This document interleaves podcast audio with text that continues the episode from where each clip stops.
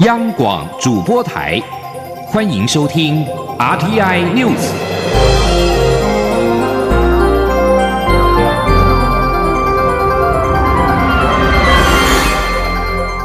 听众朋友您好，欢迎收听这节央广主播台提供给您的 RTI News，我是张顺祥。马德里网赛女双的决赛，台湾女将谢淑薇跟捷克的史翠可娃搭档，以直落二轻取中国的许一凡跟加拿大的达布洛夫斯基，拿下了冠军。这是谢淑薇今年第二座双打的冠军。今年的二月，谢淑薇同样跟史翠可娃搭档，在杜拜拿下了双打的金杯。此外，荷兰女将。贝坦斯在女单的决赛以六比四跟六比四爆冷击败罗马尼亚的名将哈勒普，丰后抱回了一百二十万欧元，折合新台币四千一百八十万元的奖金。在各界越来越担心美中贸易紧张情势以及关税大战时，美国总统川普十一号表示。企业能够借由在美国生产产品，轻易的规避额外增加的成本。川普指控北京当局对贸易谈判承诺出尔反尔，下令寄出新的惩罚性关税，价值两千亿美元。中国输美国的产品关税税率从百分之十调升到百分之二十五，自五月十号开始生效。此外，川普还进一步指示，针对其余三千多亿美元输美的中国产品，着手苛征百分之二十五的关税。焦点回到台湾，蔡文总统十二号跟五百多位高中生面对面交流，展开青春破框论坛。蔡总统在致辞的时候表示，破框就是打破框架。他执政三年多来，做了很多以前总统都不敢做的事，但很多人不理解他在做什么，所以他现在透过社群媒体，让他的客户知道他在做什么。蔡总统强调，自己不是做网红，而是身为总统，有责任让国民知道政府做的事。蔡英文政府会与时俱进，不会是个守旧的政府。请央广记者陈国维的采访报道。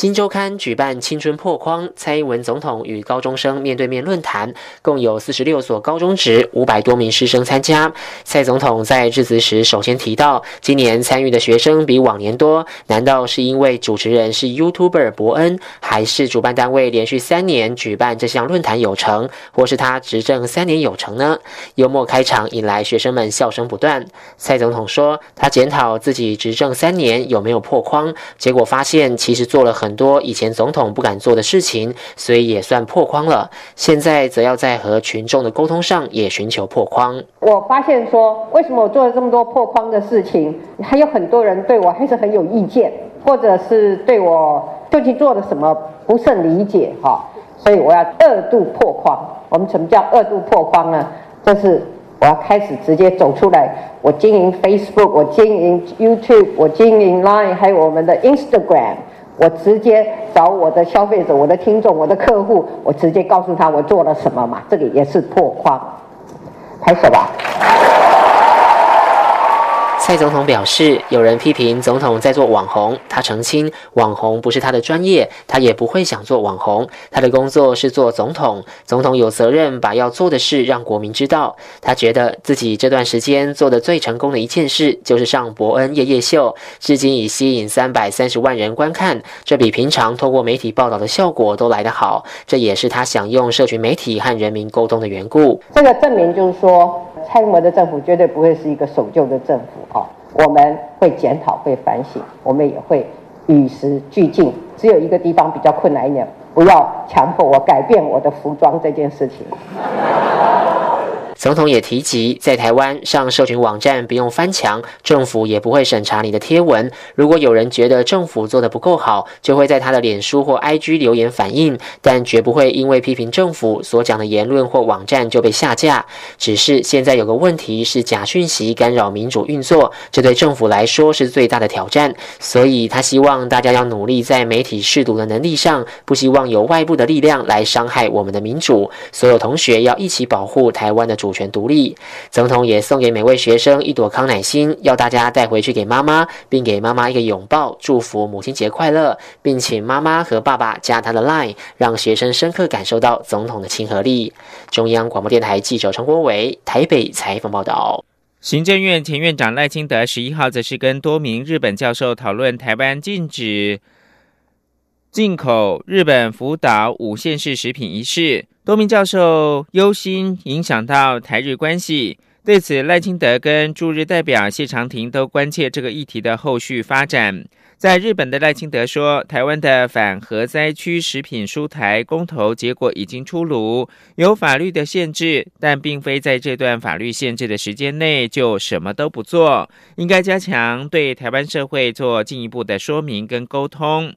最重要的是跟社会对话，让台湾社会了解到福岛周边五县的食品安全性，也用国际标准让日本有机会遵循，才能够解决问题。另外，在国民党方面，对蔡英文总统表示，成立自金区是一种变相的“中国制造”的说法。立法院的前院长王金平十一号表示，只要有助台商活下去的方法，都应该是。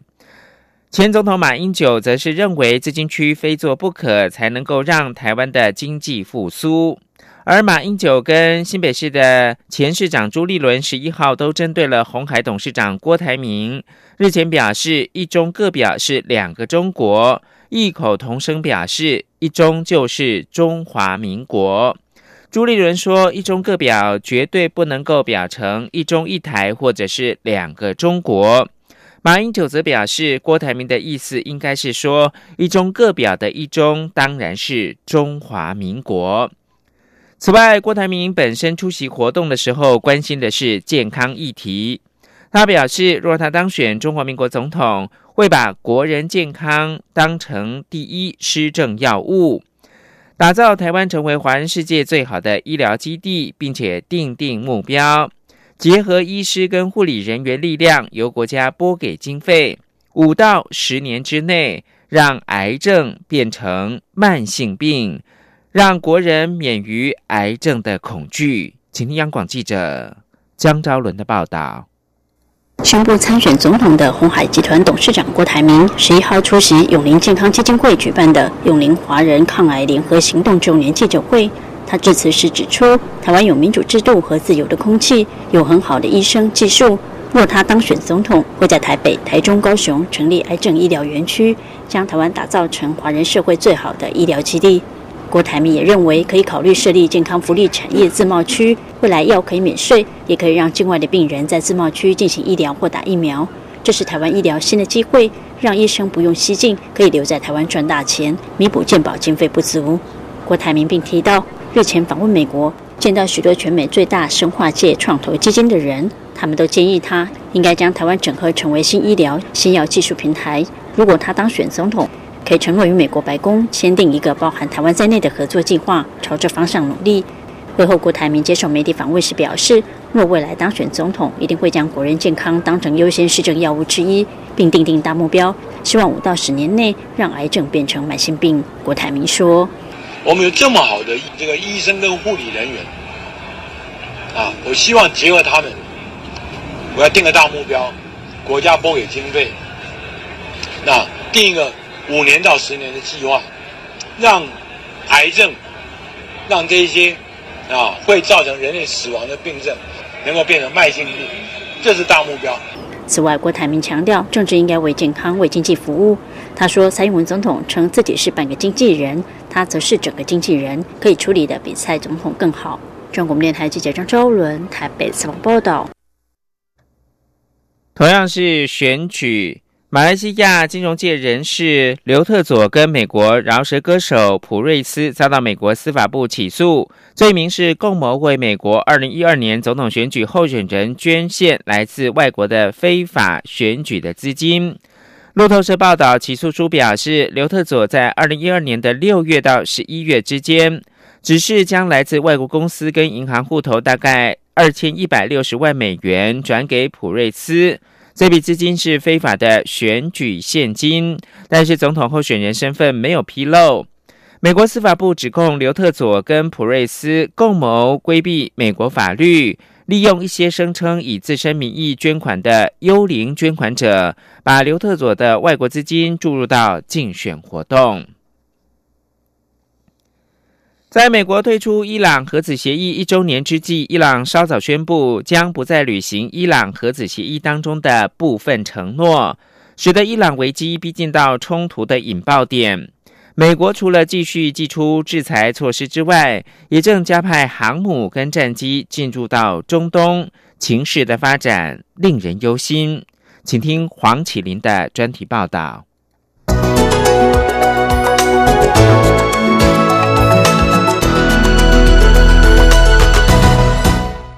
美国政府在二零一八年五月八号，以伊朗未切实遵守核协议以及现有核协议是个糟糕协议的理由，宣布退出二零一五年国际六强跟伊朗签署的核子协议，并且恢复对伊朗的制裁。一年下来，美国陆续祭出新制裁，而伊朗立场不但没有改变，更有逐渐走向脱离协议的趋势，升高情势紧张。美国的制裁涵盖层面广泛，对伊朗经济造成重大冲击。伊朗货币里亚尔直线重贬，也让已经在勉强度日的伊朗平民百姓更难维持生计。在政治和军事上，美国也前所未有的将伊朗政府的革命卫队认定为外国恐怖组织，并且在最近宣布派遣林肯号航空母舰战斗群和 B 五十二轰炸机特遣队到波斯湾。面对美国压力，伊朗总统鲁哈尼在八号宣布，伊朗将不再履行核协议的部分承诺，可能放宽浓缩铀和重水的库存。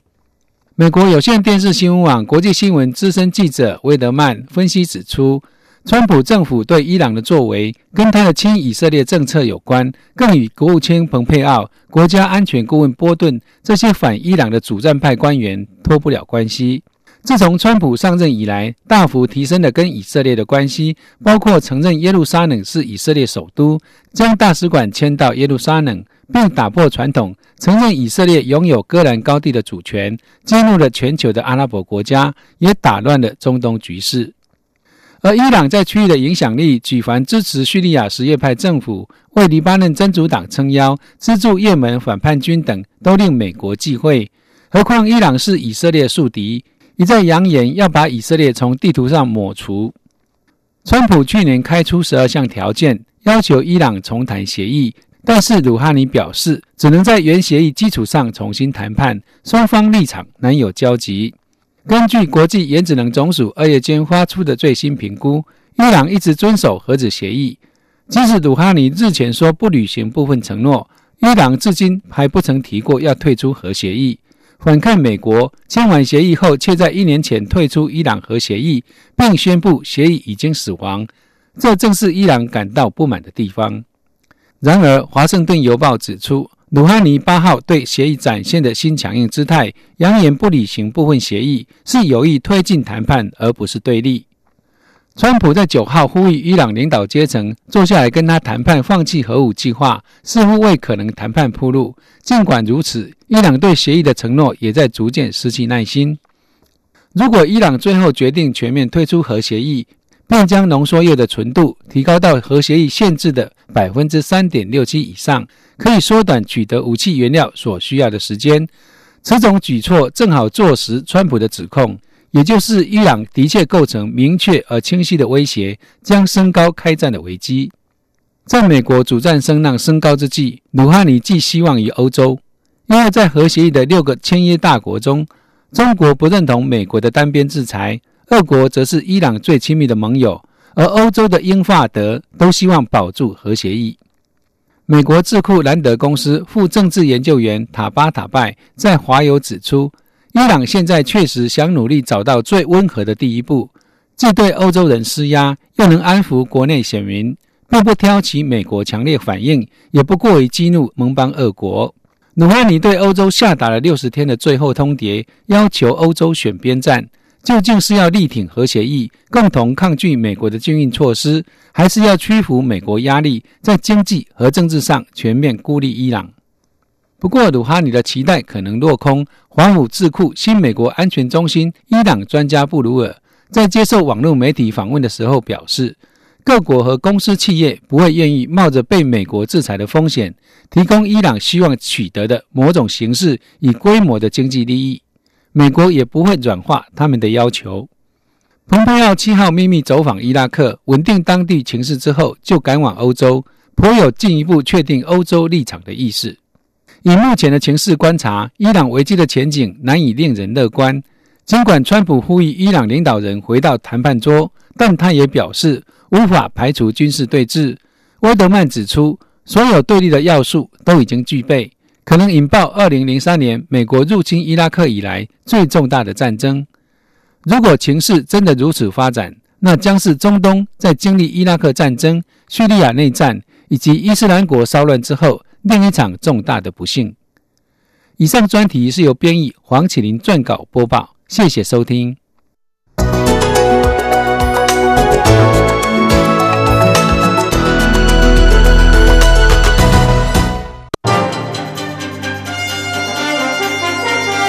这里是中央广播电台台湾之音。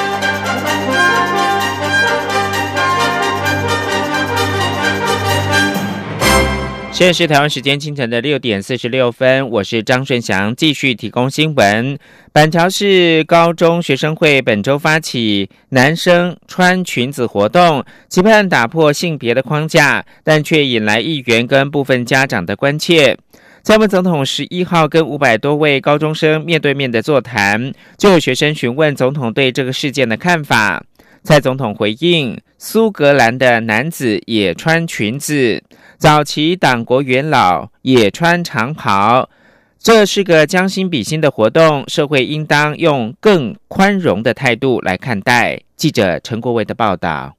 板桥高中学生会发起“板中男裙群聚效应”校庆活动，让男学生及校友体验穿裙子、戴耳环的感觉，进一步倡导性别平权。结果引发网络议论，还有议员要校长到议会说明，希望学校要考虑到部分家长的心情。蔡英文总统十一号出席《金周刊》举办的与高中生面对面论坛会中，就有学生向蔡总统问及此事。蔡总统表示，除了生小孩，所有女人做的事情，男生也可以做。当女生被附着在一定的服装规则中，行动受到障碍，有学生举办这样的活动是将心比心的做法，可以让不同性别的人彼此体验对方因性别所带来的不便或限制，能够一个相互的体验跟体会，那甚至是理解，那我觉得对两性之间的关系其实是好的。好，我们整体社会应该保持的一个更宽容的态度来看这个问题。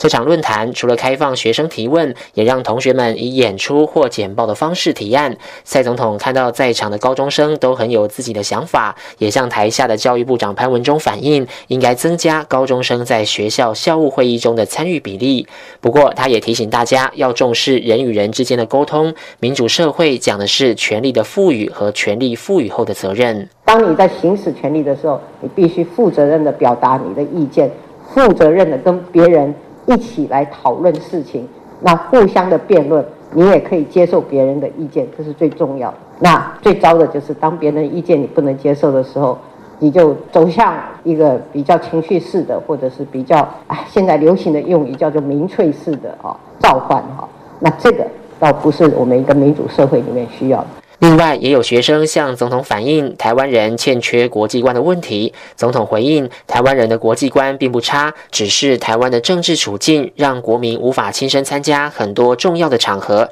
所以台湾每个人都有责任要无孔不入的走出去，将台湾人的价值讲清楚，勇于往前走，国际观就不是问题。中央广播电台记者陈国伟台北采访报道。今年大学学测采集方式转变，让许多校系进入到个人申请第二阶段真试的学生数暴增。全国十二年国教家长联盟十一号到教育部的门口表达诉求，高喊申请入学已经是变成了折磨入学。大学招联会表示呢，考季结束之后会邀集各个团体跟大考中心开会讨论改善的方法。陈国伟的报道。小英总统，您知道吗？每个高三的孩子都是您的孩子。基隆安乐高中老师李玉如写信给蔡英文总统，表达每年高三生都要面对申请入学的种种问题。今年学测从五科必考改为选考，各大学校系在个人申请上最多只能采集考生四科成绩。以往作为同级分超额筛选的五科总积分无法采用，加上今年数学科的满积分人数高达七千多人，让通过第一阶段筛选的人数大幅增加。李玉如指出，每个学生最多六个志愿，有机会进入第二阶。段真实后，还要想办法排除面试撞起的困境，否则将被迫少了选择的机会。而且今年各系增加备取人数，也让更多学子在五月中之前忐忑不安，不确定一个多月之后还要不要考大学职考。全国十二年国教家长联盟副理事长陈其珍表示，他们要大学招联会负起责任，并呼吁学测各科积分要从现在的十五增加到三十积分，并开放个人申请第一阶段不限志愿数，而且免。收报名费，第二阶段最多可申请六个校系。另一方面，只考招生名额也要增加到五成以上，而且先考后招，一次分发，才能减轻高三生的升学压力。没有给机会就不应该收钱。现在平均一个科系的二阶的面试的金额是一千元起跳，哎，一千元起跳，难道这个部分没有录取到你不应该退吗？大学招联会说明，由于高分群学生的流动性大，所以今年有些校系考量招生的有效性，同时想给考。考生更多上榜的机会，因而提高备取人数。大学招联会举例，像清大电机乙去年备取七十五人，最后就还有缺额，所以今年正取四十人，备取三百九十二人。而备取暴增的原因，还包含今年正备取考生都是数学及自然两科满级分，因此必须多列备取人数。招联会强调，今年是学测五选四实施的第一年，招联会后续将邀集大考中心及各团体研商改善措施。中央。广播电台记者陈国伟台北采访报道：巴黎圣母院上个月因大火损毁，法国国会十号通过一项争议法案，要求在五年之内修复这座知名的大教堂。这座拥有八百五十年历史的哥德式大教堂，其木质屋顶在四月十五号火灾当中大多遭到烧毁，翻修工程对法国政府是史无前例的挑战。因此，政府起草一项特别法案来管理这项大型的计划。火灾之后数日，法国总统马克宏设定五年之内完成修复圣母院的目标，也就是在巴黎举办二零二四年奥运的时候要准备就绪。HBO 人气影集《冰与火之歌：权力游戏》自二零一一年开播以来，收视屡创佳绩，获奖无数。主要拍摄地北爱尔兰更因此赚到荷包满满。请听吴林康的专题报道。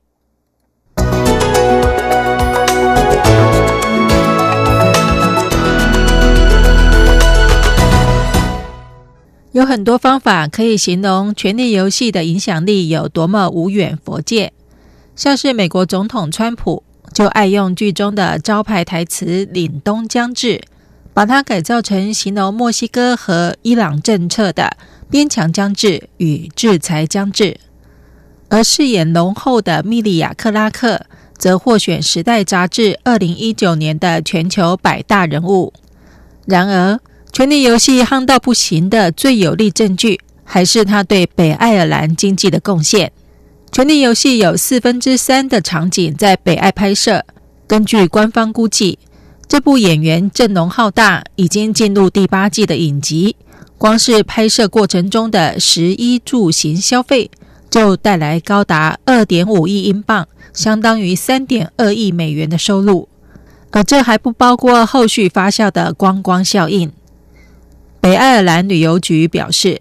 这部奇幻戏剧每年吸引十二万人朝圣，带来超过三千四百万英镑的观光收入，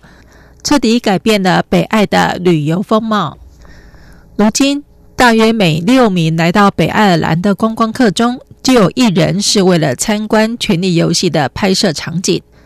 导游说，光是一辆观光巴士上就载了二十四种不同国籍的乘客，有来自巴塔哥尼亚、纽西兰、日本、俄罗斯、南韩和欧洲的旅客。其中的著名场景更是旅行团必经之地，还有特别的蜜月行程安排。这种转变令北爱人欣喜若狂，因为这块过去三十年来饱尝血腥冲突的土地，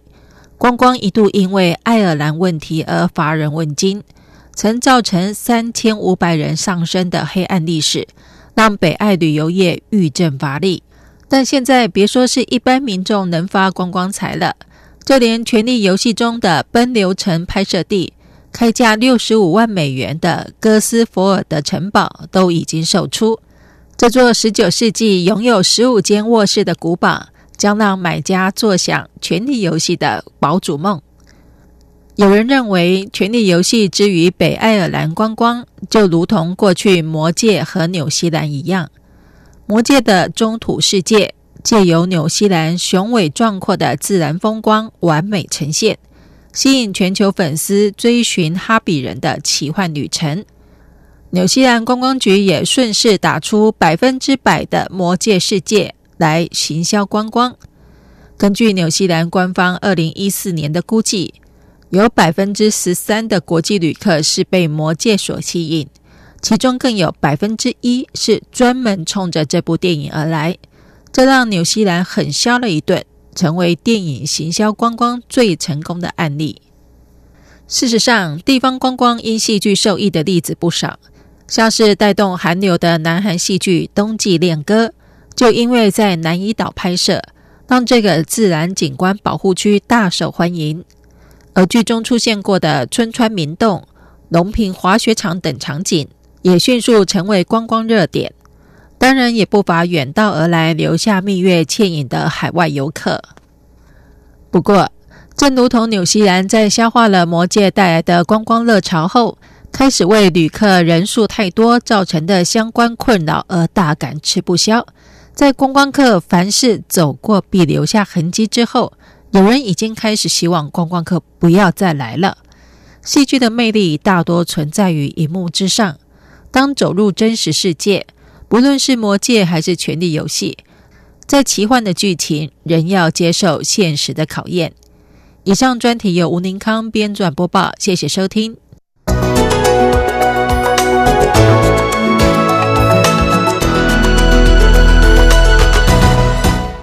持续提供的是国际新闻：巴基斯坦西南部的港市瓜达尔一家五星级饭店，十一号遭到持步枪跟手榴弹的四名叛乱分子攻击，引发历时数小时的激烈枪战。一名饭店警卫遭到攻击者射杀，四名攻击者最后全遭到击毙。军方发表声明说。位在瓜达尔的珍珠大陆饭店遇袭之后，部队迅速的赶赴现场，饭店内宾客全部是安全撤离。一名饭店的警卫遭到攻击者开枪射杀。目击者表示，也门什叶派激进团体青年运动十一号开始，根据联合国政府斡旋多个月的一项协议。从荷台达市的萨利佛港撤离，使得终结这场四年战争的和平努力重燃希望。尽管这项活动还没有获得联合国的查证，但是沙地阿拉伯领导的盟军也还没有表态接受此举。但这是沙国支持的也门政府跟伊朗支持下的青年运动。去年所达成的停火协议的第一步重要的行动，也就是从也门大部分货物的主要进口港和台达撤军。以上新闻由张顺祥编辑播报。